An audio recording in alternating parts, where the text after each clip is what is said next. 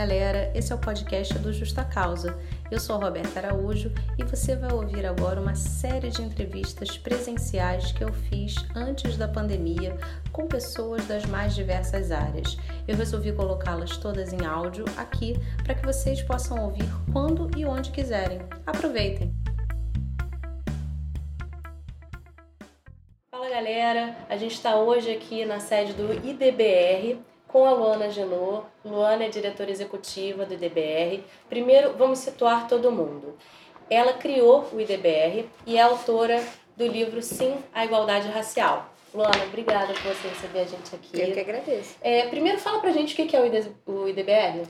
O IDBR é o Instituto de Identidade do Brasil, que nasceu em 2016, justamente para a gente debater a questão do racismo no mercado de trabalho brasileiro, propondo soluções, né? E, via, e tendo em vista que a gente acredita que é possível acelerar a promoção da igualdade racial no mundo corporativo, sobretudo, né? Então, por acelerar a promoção da igualdade racial, a gente entende que é possível acelerar a promoção de igualdade de oportunidades, tendo em vista que a população negra no Brasil que é de mais de 55% segundo o IBGE, mais de 110 milhões de pessoas, ainda não tem acesso aos cargos executivos nas empresas, ou seja, os cargos de maior complexidade, consequentemente os com maiores salários. Uhum. E isso ocasiona uma grande disparidade que vai além da classe social. Né? Então a gente está falando de uma consequência por conta da raça, ou seja, da, dessa leitura da cor de pele, faz com que as pessoas negras tenham experiências negativas e de menor complexidade no mercado de trabalho, porque a cor de pele delas chega à frente da, das suas competências. E aí, é, quando eu estava pesquisando na época, é, ali em 2016, e antes disso, até chegar e criar um instituto, eu vi que se falava muito pouco e que era um assunto muito tabu. Então a gente falava muito na época até sobre cotas raciais na educação, mas eu sentia falta de racializar esse debate também no que tange o emprego. Então, o instituto nasce com essa essa dessa decisão de também racializar as oportunidades de emprego para que a gente conseguisse criar oportunidades iguais de fato. Eu achei muito legal no livro porque você traz vivências suas vivências de outras pessoas próximas a você e traz muito também teoria e informação. Eu queria pegar uma passagem que você falou sobre um desenho que você fez quando você era pequena. Uhum. É, naquele tempo, fala para mim como é que era, como é que foi o desenho, o que, que você fez. Então, costumo dizer que eu acredito que na minha época de infância, falar sobre racismo na infância era um grande tabu. Então, eu só resgatei esse desenho recentemente, uns uhum. 4, 5 anos atrás, quando eu estava olhando os meus cadernos de infância, revisitando um pouco da minha trajetória até então. E aí eu vi aquele desenho e eu achei muito estranho, porque eu não estava reproduzindo um outro desenho. Tratava-se de um autorretrato. Né? Então, era mais ou menos assim, o exercício dizia, ah, desenhe o que você fez nas férias e conte um pouco como foi. E aí eu me desenho loura dos olhos azuis. E Ali escrevi que eu tinha ido ao shopping, que tinha encontrado alguns amigos e tudo isso. E a professora, para minha curiosidade no, atualmente, ela só corrigiu os meus erros de português. Uhum. E em nenhum momento, me, não que eu lembre, né, chegou até mim uma problematização do tipo: olha, Luana, você não é exatamente essa pessoa.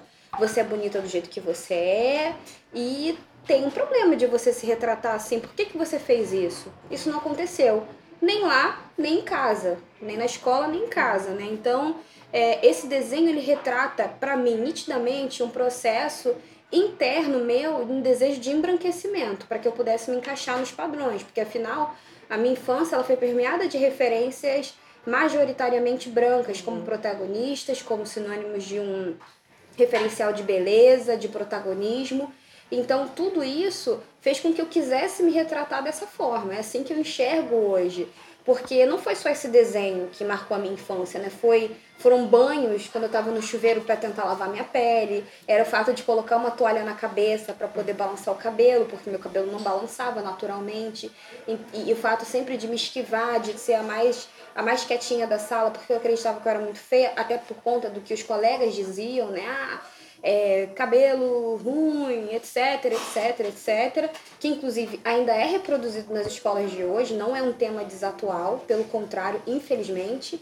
Então, esse desenho, para mim, ele é simbolicamente aquilo que retrata uma infância que tentava, é, onde eu tentava me embranquecer para tentar me encaixar alguns padrões, pelo menos no desenho, porque, uhum. obviamente, é, eu sabia que eu não podia fazer isso na vida real, mas pelo menos no, de, no desenho eu tentei me encaixar com o padrão que eu via. E eu considero que isso hoje é muito daninho e a gente precisa discutir isso. É, quando eu li, eu, eu imediatamente lembrei do livro da Toni Morrison, que a gente chegou até a ler pro canal, que é O Olho Mais Azul. Eu falei, nossa, é realidade, né? Não é só ficção. As pessoas vivem isso, né? E vi também recentemente um rapaz mais velho ficando emocionado porque ele teve um band-aid da cor da pele dele, né? Isso Sim. É, é uma coisa muito significativa, muito simbólica. Com né? certeza. E além disso, assim, hoje eu percebo também o impacto disso em relação até, por exemplo, às escolhas, aos relacionamentos afetivos, aos relacionamentos de amizade, às próprias questões de, de mercado de trabalho. Então, por exemplo, se você não discutir isso, eu tive a sorte de poder discutir isso e de poder, pouco a pouco, é, me despertar e essa questão de tornar-se negra. Mas quando as pessoas vivem com esse tabu ao longo da vida, acreditando que embranquecer é um processo mais do que natural, e você, de que você precisa se encaixar num determinado padrão, no nosso caso falando aqui racial, para que você seja melhor aceita, ou que você realmente é, talvez só possa exercer alguns tipos de profissão por ser negro.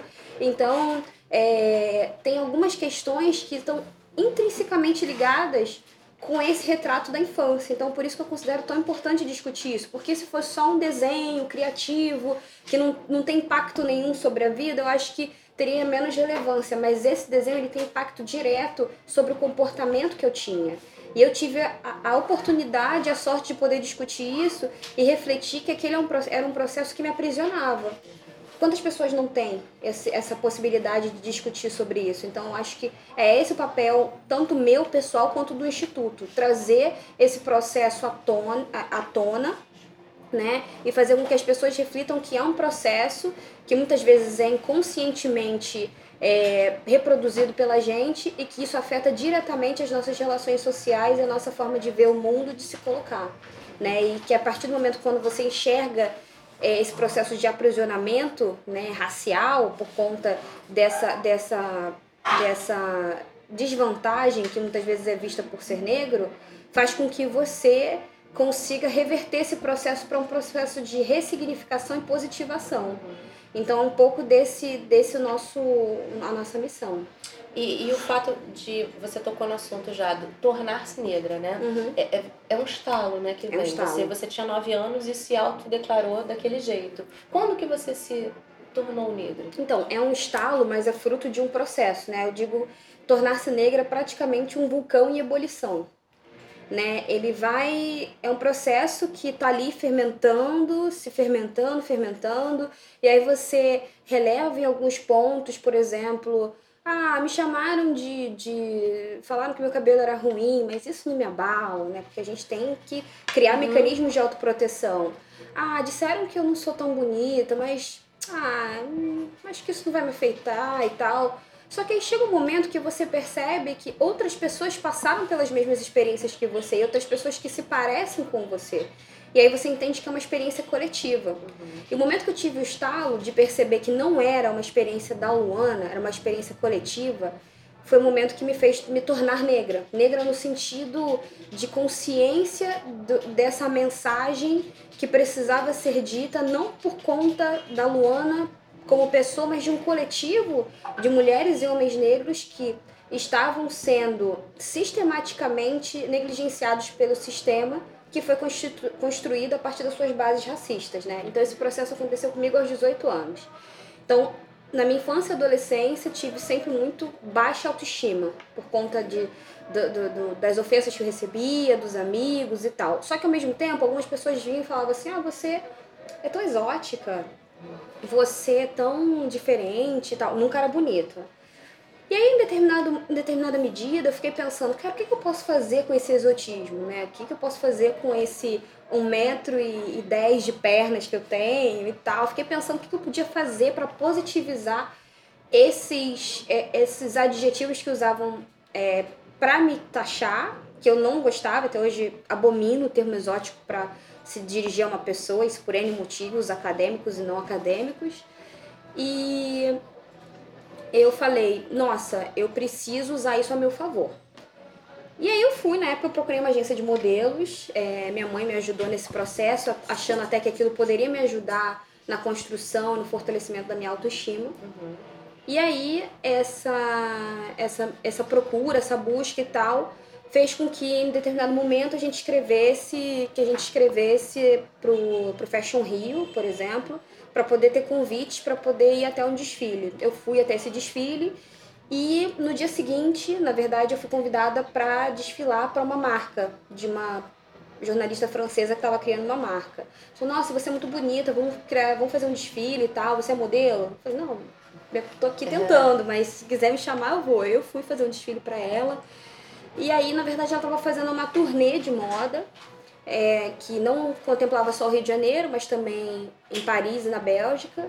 E ela me convidou para participar dessa turnê também. E nisso, assim, era a primeira vez, aos 18 anos de idade, que eu saía do país também.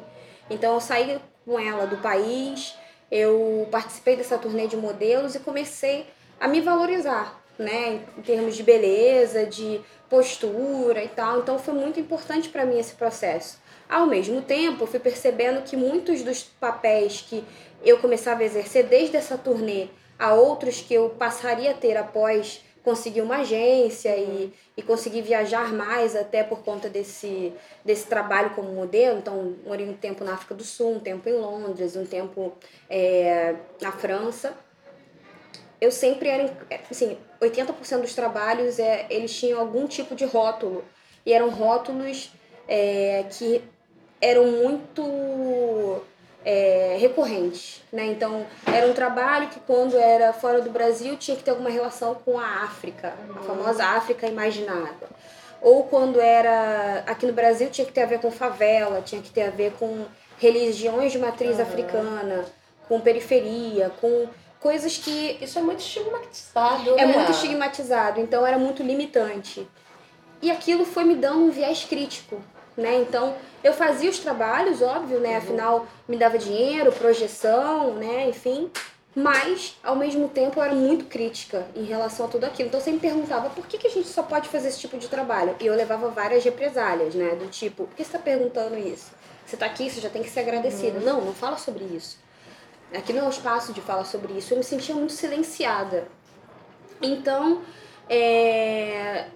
à medida que eu fui me sentindo silenciada, né? Essa chave ela foi virando. Isso foi logo no início da carreira de modelo. Então, aos 18 anos, eu comecei a perceber, tipo, por que, que eu só posso exercer determinados papéis?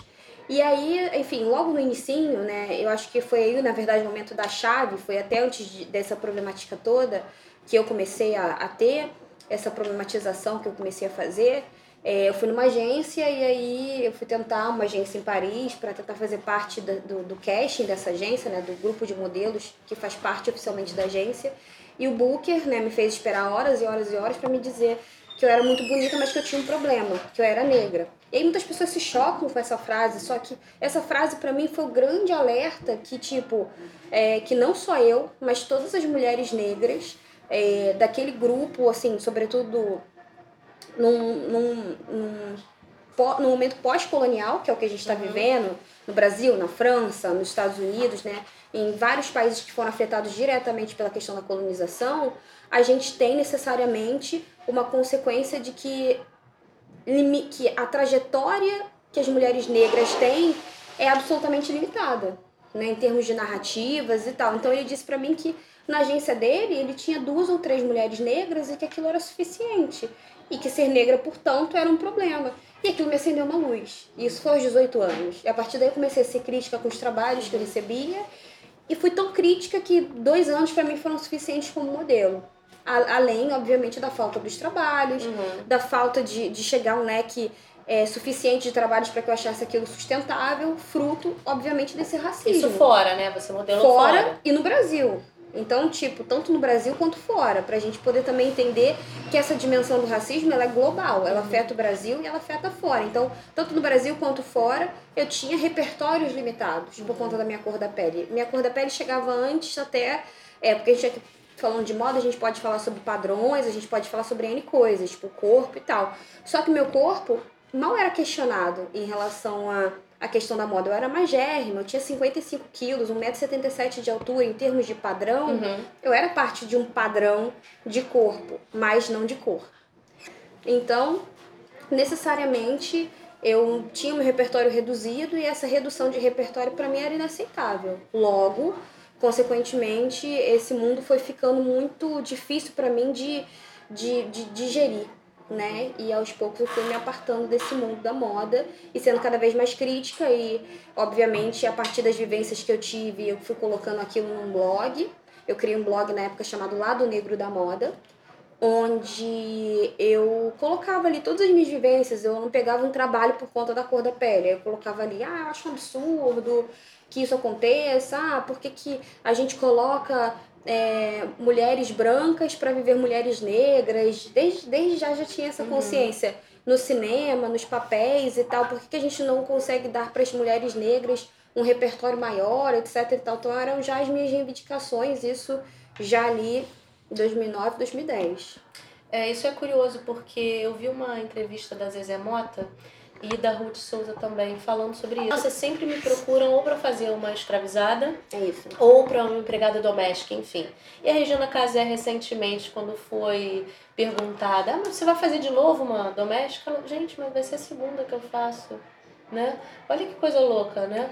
Porque o negro tem que estar sempre na, na, na posição né, subserviente, normal, vamos nessa, né? Uhum. Eu, eu achei isso muito emblemático também, sabia?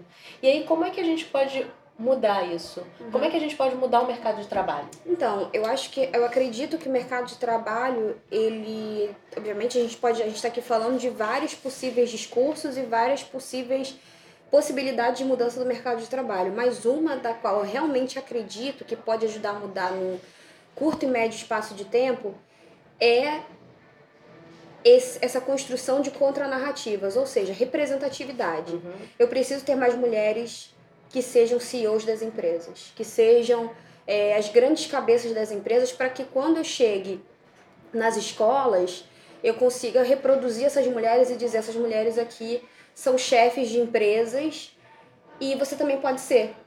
Então, a partir daí, eu começo a, a construir novas possíveis referências para que as pessoas possam sonhar, para que as pessoas possam se ver naqueles lugares e, obviamente, é, trilhar sua trajetória é, voltadas para serem aquelas mulheres, para serem aqueles homens, uhum. né? Então eu acredito muito na representatividade como uma forma que a gente tem de mudar esse cenário no futuro, né? Então é, não acho que seja a solução para todos os problemas. É, acho obviamente que a educação de base, de qualidade, ela é fundamental para a gente mudar isso. No entanto, eu acredito que para além da educação, né, assim, acho que como um complemento, eu preciso ter ações afirmativas, ou seja, ações intencionais para que dentro de cinco anos eu tenha mais 20, 30 mulheres negras nos principais cargos de liderança das principais empresas do país. Porque isso vai fazer com que eu construa é, novas possibilidades de narrativa para quem está começando e quem está numa média carreira, né? Uhum. E construir um caminho. Porque, por exemplo, eu passei também por isso. Eu já trabalhei em, em grandes empresas e senti que aqueles ambientes eram absolutamente refratários para mim, não só pelos comentários das pessoas, né, desde as piadas que as pessoas acham que não são piadas, etc e tal, mas também pelo fato das pessoas de, eu olhar para aquele espaço e me ver absolutamente capaz, né, é, falando os idiomas, performando bem nas minhas nas minhas é, é, nas minhas devolutivas, né, que os, os chefes davam, mas olhando para cima e não vendo nenhuma mulher como eu. Então eu fiquei pensando, poxa, eu vou demorar 20, 30 anos aqui, nem sei se eu vou conseguir chegar num posto de, de, de CEO, de alta gerência, porque as pessoas vão me jogar por conta da minha cor da pele, como já faziam uhum. no, no, no cargo que eu exercia. Então eu falei, não vou ficar, nem perder meu tempo aqui. Não me sinto bem-vinda e não sinto que os meus saberes aqui vão somar. Então, isso também me levou a criar um instituto, porque eu queria ser mais agente externa que impacta no, no, no ambiente interno da empresa. Assim, eu me achei mais útil dentro uhum. daquilo que eu já propagava e tinha como vivência. Mas é isso, eu acho que a representatividade ela é fundamental. Talvez se eu tivesse uma mulher negra, é, não só para me inspirar na época, nas empresas por onde eu passei, mas também para me dar suporte, eventualmente uma mentoria de carreira, talvez eu tivesse numa grande empresa até hoje, né? Então, falando de representatividade, você acredita que as cotas são importantes? É um instrumento importante para você ter as pessoas chegando lá? As cotas são absolutamente importantes para que as pessoas consigam minimamente ter o direito à reparação, né? Porque é, hoje uma pessoa que não entende cotas, ela tá olhando só o retrato da história. Ela não tá olhando o filme. Né? Ela vê as cotas, é, parece tão justo, né? Uma pessoa que tem, em tese, algumas, alguma espécie de benefício para poder ter acesso a uma determinada oportunidade, só que essa pessoa não está olhando que lá atrás houveram várias, vários empecilhos sistêmicos uhum. para que grupos de pessoas não tivessem acesso a determinadas oportunidades de trabalho, estudos, enfim. Então, é, é óbvio que para alguém que não, não, não tem a noção da história, é muito fácil criticar, mas quando você começa a ver a história como um filme, fica muito mais fácil de você compreender por que, que as pessoas têm que ter acessos intencionais e direcionados para determinadas oportunidades, para você reequilibrar a sociedade após, obviamente, regimes absolutamente é, sistemáticos e excludentes. Por exemplo, como a escravidão no Brasil. Uhum. Quando a gente está falando da história do Brasil, e se a gente pegar aí os últimos, vai, 500 anos, que obviamente também é um recorte muito irrisório da história do Brasil, o recorte que a gente aprende na escola, pelo menos é, é, três quartos desse, desse, dessa história, ela é sobre a égide da escravidão. Uhum. Né? Então, quando você pensa que eu escravizei é, é, pessoas negras, né, que foram escravizadas durante quase 400 anos dessa história, que a gente está só há 131 anos do pós-abolição, ou seja, há quatro, cinco gerações, é, a gente pensar, tipo, sei lá, minha tataravó certamente foi escravizada, até pelo que se conta na família, a gente percebe que, e não, não, não, não, não, não obstante, eu sou a primeira da família que tem acesso ao ensino superior por conta justamente das uhum. cotas e do entendimento que se ora dentro de uma história do Brasil eu tive uma população que como que, que, que aparentava como eu a pele negra e teve é, negação de acesso a oportunidades de trabalho digno, de moradia digna, de condições de trabalho dignas durante quase quatro séculos e depois foram liberadas e não tiveram acesso a políticas de inclusão efetivas, foram só soltas, uhum. né, dentro de, de, do que era considerada essa libertação sem inclusão, nada mais justo do que proporcionar é, a essas pessoas intencionalmente oportunidades para que elas possam se inserir e que as próximas gerações, consequentemente, possam fazê-lo. Uhum. Então, olhando essa história, fica até muito mais fácil de você entender. Ah, agora eu entendi. Porque a gente teve escravidão no Brasil, e aí a gente teve oportunidades que foram negadas para os negros, e hoje, sistematicamente, uma população que é majoritária no Brasil, mas que ainda não está nos principais acessos das empresas, é, não têm acesso às principais empresas, não estão nos principais cargos do país, ganhando é, a, os maiores salários do país, e não pelas suas competências, pelo contrário. Aí eu entendo que são necessárias cotas, ou seja, é, ações afirmativas temporárias, uhum. são medidas temporárias de reparação. Né? Então eu acho que isso também tem que ficar muito nítido quando a gente está falando sobre cotas. A gente está falando sobre medidas temporárias de reparação. Então, porque as pessoas acham que, ai, cotas e tal, as pessoas acham que você tem que ter isso para sempre. Uhum. Quando a gente está falando sobre medidas temporárias de reparação, a gente quer dizer que a gente não quer isso para sempre. É como se fosse um regime de transição, É um né? regime de transição. É um regime de transição e de reparação, que precisa, obviamente, de outros arcabouços. Por exemplo, a gente precisa consertar a educação pública para que a gente possa universalizar uhum. o acesso à informação. A gente precisa de uma série de medidas que, somadas, vão nos dar uma sociedade mais igualitária. Então, quando eu falo sobre cotas, significa que eu quero medidas temporárias que ajudem a, a construir essa sociedade mais igualitária. E aí, falando um pouquinho sobre privilégio, eu vi o White Privilege Game, né? Sim. Que seria o jogo do privilégio branco, né? Isso, isso. Fala pra gente um pouquinho sobre isso, eu achei super interessante Sim, sim. Então, o vídeo, ele foi fruto, assim, é, logo assim que eu criei o Instituto em 2016, eu queria é, trazer para a sociedade por que, que a gente estava criando aquele instituto. né? E eu não queria um vídeo institucional. Ah, o instituto, até porque a gente nem existia, uhum. né? Então eu queria mais trazer para as pessoas a problemática que a gente estava tratando. E aí eu estava procurando vários vídeos na internet até que esbarrei com um vídeo do BuzzFeed, que era uma dinâmica onde as pessoas eram questionadas sobre pequenas coisas que aconteciam no dia a dia delas, elas davam passos para frente ou para trás, é, relacionados a essas perguntas. Obviamente, dentro dessa conjuntura do BuzzFeed, eram, eram perguntas muito abrangentes, do tipo, ah, você tem água na sua torneira, você tem que andar muito para ter acesso à educação, etc e tal.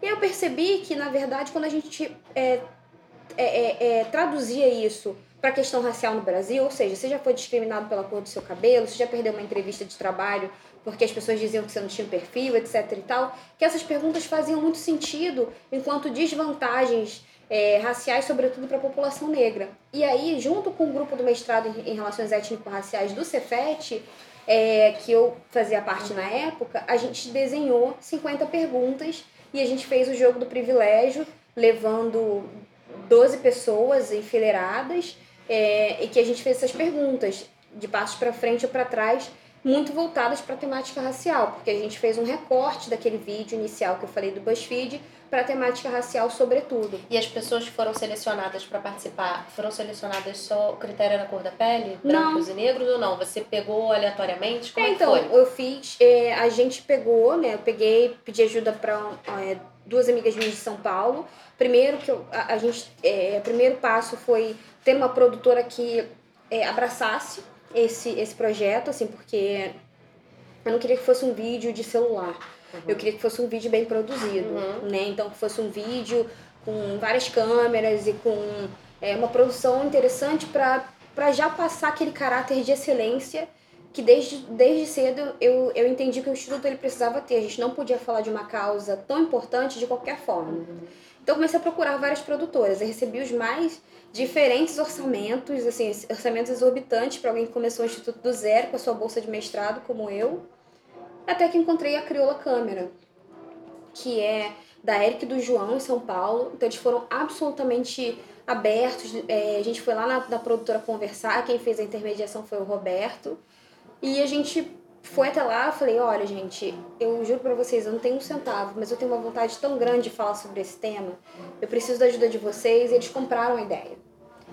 E aí, nisso que eles compraram a ideia, é, a gente pediu para alguns, na época, blogs e, e, e, páginas divulgarem que a gente estava procurando pessoas que se dispusessem a, a participar de uma dinâmica e que seria gravado e tal, nananã.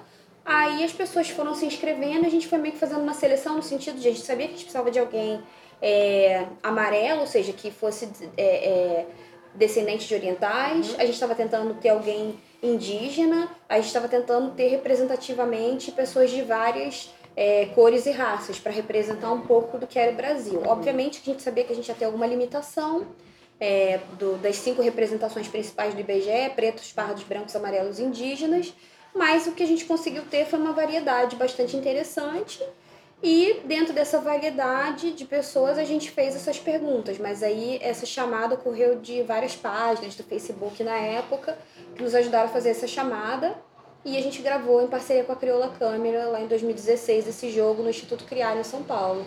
Então foram pessoas que foram lá voluntariamente uhum. e acabou gerando um grande fórum de discussão na época que a gente criou um grupo no WhatsApp sobre raça, sobre mercado de trabalho. Foi muito legal esse processo e foram todas voluntárias. Depois do, da gravação do vídeo, isso impactou? Você sentiu que impactou as pessoas que estavam participando do vídeo? Total, as pessoas saíram de lá chorando. A Jéssica, é, a Jéssica Tawane, que é do, do canal das Bi, ela saiu de lá, assim, é, é, ela falou, não só ela, na verdade a Luísa também falou que ficou uma semana sem dormir direito. Uhum. Ela falou, cara, eu nunca eu não tinha percebido quanto quão privilegiado eu era. Eu, eu acredito nisso, né? As pessoas não têm, às vezes, consciência, não, né? Não dos tem. seus privilégios, né? Não tem. O jogo faz com que você faça, você tenha um olhar sobre a sua vida, sobre a sua vida em diversos momentos. E isso faz, assim, há pessoas que vão passar a vida inteira sem pensar que tem o privilégio, por exemplo, de sei lá, fazer um intercâmbio na Suíça. Sim. Eu fiz um intercâmbio na Suíça, eu, eu paguei por isso, eu me esforcei muito, mas, tipo assim, quantas pessoas têm esse privilégio? quantas pessoas têm o privilégio de ter, sei lá, pais em casa que uhum. te dão apoio nas suas escolhas, que apoiam sua orientação sexual, ou apoiam o fato de você usar seu cabelo black, né? Seu cabelo uhum. crespo, como ele é. Então, é, é, são, são fatores que muitas vezes passam por, por questões muito que parecem pequenas, mas que te constituem enquanto indivíduo e constituem enquanto as identidades que você tem e que, quando são cerceadas, fazem com que você, em determinada medida, não, não exerça seu pleno direito de cidadão. Uhum. Então, é, pensar sobre essas questões faz com que as pessoas comecem a entender os pequenos privilégios que tiveram ao longo da vida. E aí vamos falar um pouquinho de educação agora das crianças, né? Porque sim. você tem uma pequena, né? Sim, Alice. Sim, sim. E a Alice é fruto de um relacionamento interracial, sim, né? Sim, sim. Você acredita que é mais difícil educar a criança quando ela é fruto de um relacionamento interracial? Para ela se conhecer e se autodeclarar? Sim, então. É, o que que eu, particularmente, meu projeto de educação com a Alice é muito da educação não tabu, uhum. né?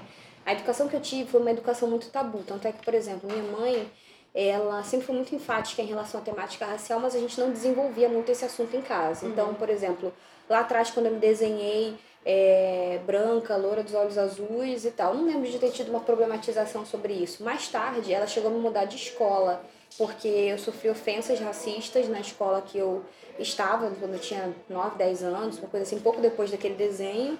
E tampouco, é, assim, minha mãe mudou de escola, sabia que era uma coisa errada, mas assim, eu não lembro da gente conversando abertamente sobre isso. O que particularmente é, eu, né, já sendo uma pessoa que fala muito mais abertamente sobre a questão racial, pretendo fazer com a Alice, é ter esse diálogo com ela desde cedo. E que ela entenda que o pai e a mãe dela, apesar de serem pessoas que se amam, são tratadas e vistas pela sociedade de maneira completamente diferente. É, Lu e eu, quando a gente vai no mercado, o segurança me segue, não segue ele, né? Então ele precisa entender que papai e mamãe são dois seres humanos, sim, etc e tal, mas com é, é, dinâmicas raciais completamente diferentes, né? Por conta justamente de uma história, de um contexto que transcende a nossa própria existência, uhum. né? E transcende o nosso próprio querer. Não se trata só em eu não quero, eu não quero ser vista dessa forma. Eu não tenho controle sobre como o outro me vê. Portanto, é, esse tipo de questão acontece. Então, tanto no que diz respeito o tratamento das pessoas para com é, diferenciado para com a gente, que já acontece, inclusive, por exemplo, meu marido já, já foi com a Alice no shopping brincar e tal, e aí teve uma senhora que perguntou se a Alice era adotada para ele, né? Porque ela tem a pele bem escura, bem mais escura que a dele. Uhum. Então, é... acredito que se fosse o contrário, se ela tivesse a pele mais branca com você negra, iam acreditar que você era babá. Iam acreditar né? que eu era babá. Nunca também iam pensar que é sua filha biológica exato, adotada, exato, né? Exato. Então, também tem essa questão de babá que para mim ainda não aconteceu, mas de toda forma eu acho que é importante que ela, à medida que vai tomando consciência, tenha noção de que existe uma dinâmica ali que não é é, que independe da gente, que é uma, é uma dinâmica de um Brasil absolutamente racista, e à medida do que for possível, assim, eu já vou introduzindo para ela, por exemplo, alguns livros, que tem, por exemplo, eu ganhei um livro muito bonitinho que chama Meu Cabelo é de Rainha. Ah, da Bell Hooks? Da Bell Hooks. Tem também, eu ganhei é, recentemente da Janine Rodrigues, que é uma que é uma autora da Piraporeando, é, Onde está o Boris, que fala, fala já sobre vários temas complexos desde a infância, né? Ela fala de racismo interrupting, né? Que é o fato uhum. de, de da gente ser interrompida, né? Enquanto mulheres por homens, é, desde a infância, né? É, e ela trata esses temas super complexos na sua literatura. Então, à medida que eu consigo ir nutrindo a Alice desses temas desde a pequena infância, eu espero que ela seja mais preparada para poder debater esses temas, mas também não vou obrigá-la. Eu acho que uhum. eu acho que também tem uma questão desse tipo, né? Não é obrigatório que ela seja como a mãe dela de é, vestir essa, essa causa completamente, mas é importante que ela tenha acesso a essa informação e que ela decida a melhor maneira de lidar com ela, porque eu não tenho controle sobre o que ela vai querer fazer, então pouco eu quero ser a mãe ditadora. Uhum. Mas eu quero que ela tenha acesso a essa informação e julgue o que vai fazer com ela, né? Então, é, essa construção da autoestima ela se dá muito pelos livros, pelas imagens, né? Procuro mostrar para ela vídeos de YouTube e tal, enfim.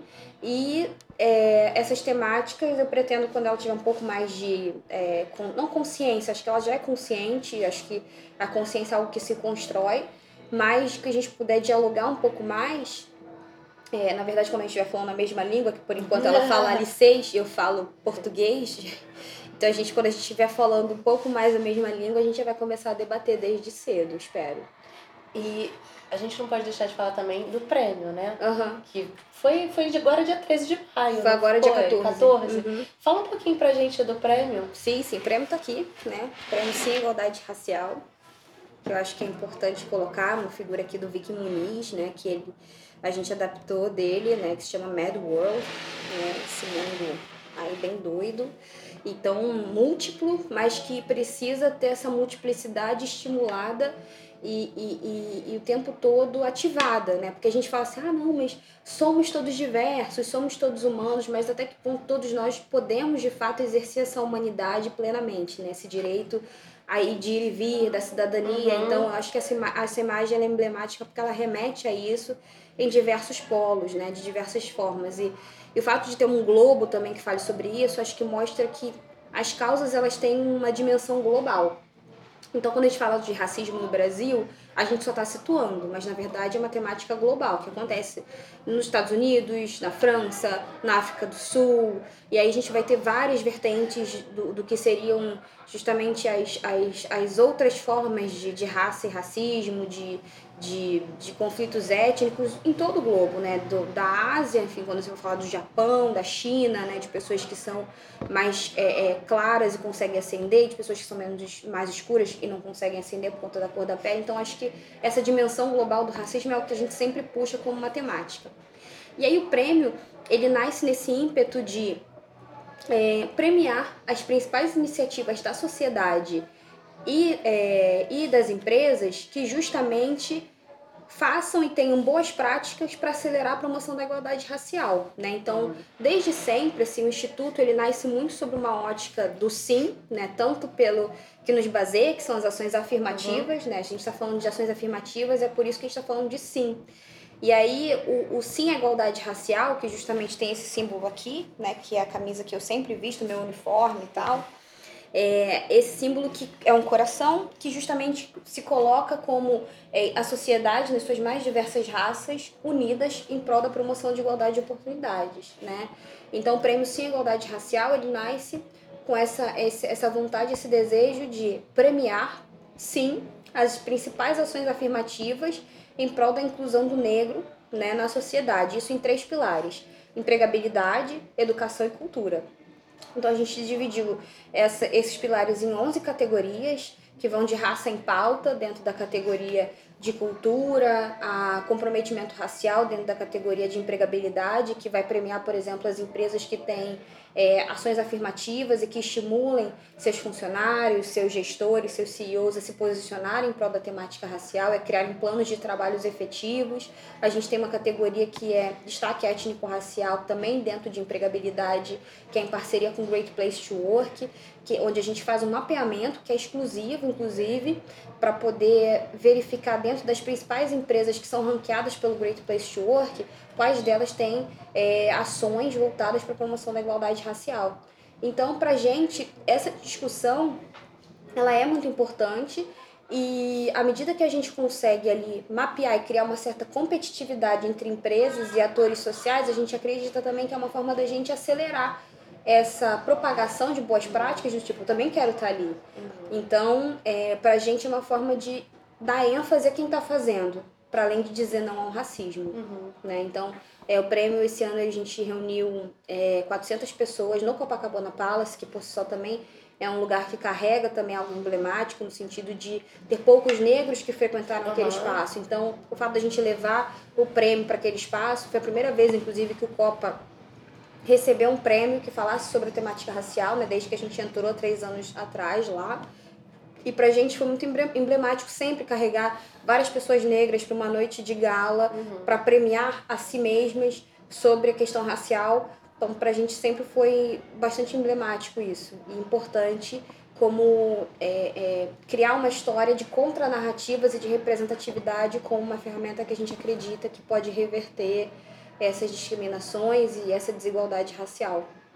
E aí o prêmio anual, né? No ano prêmio que vem anual. vai ter outro, no ano, né? no ano que vem tem outro, que é a quinta edição, que na verdade é a terceira edição do prêmio, a quinta edição do Jantar Beneficente, né? Nasceu como um jantar beneficente E a gente decidiu transformar num prêmio desde o ano passado, porque a gente entendeu que, para além do jantar beneficente para arrecadar fundos para o Instituto, a gente precisava premiar as principais uhum. iniciativas para justamente dar um foco de luz para quem está fazendo e ajudar a se multiplicar. Porque a gente, quando olha para essa causa, ela é uma causa tão difícil, tão cruel, que às vezes a gente fala assim, ah, é, nossa, que horror, ou a gente precisa dizer não ao racismo, mas a gente prefere reverter essa lógica, a gente prefere dizer, vamos dizer sim à igualdade racial?